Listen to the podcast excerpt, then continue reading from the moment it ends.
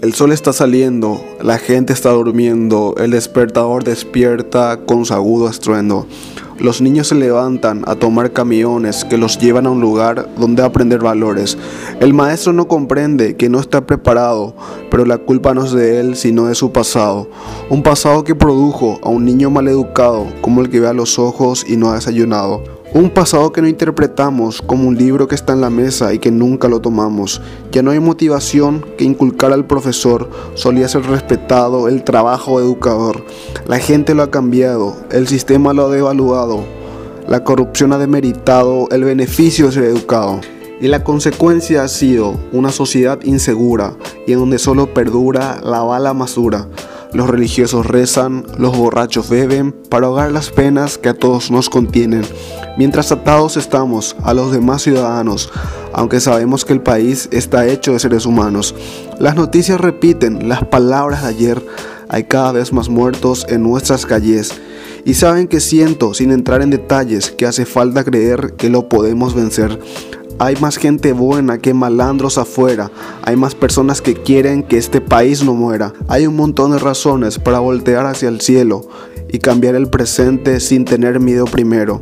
Hay que empezar creyendo que las pequeñas acciones hacen diferencias en cantidades mayores. ¿Cómo? No dar mordidas, respetar al ambiente, en general a la gente, reprograma tu mente, porque es lo que necesitamos todos los paraguayos, un cambio profundo en lo que valoramos.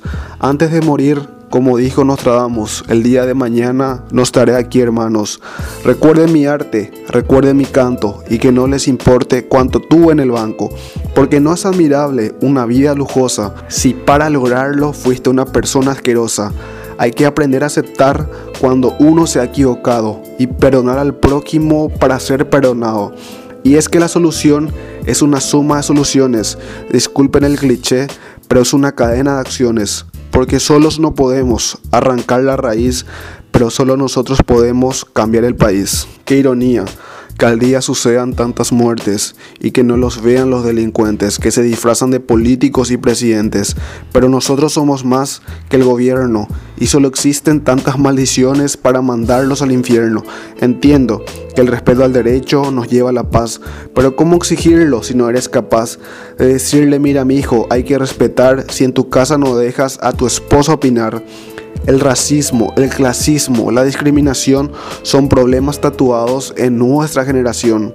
Y para cambiarlos, para revolucionar la nación, no hay que ser el problema, sino de la solución.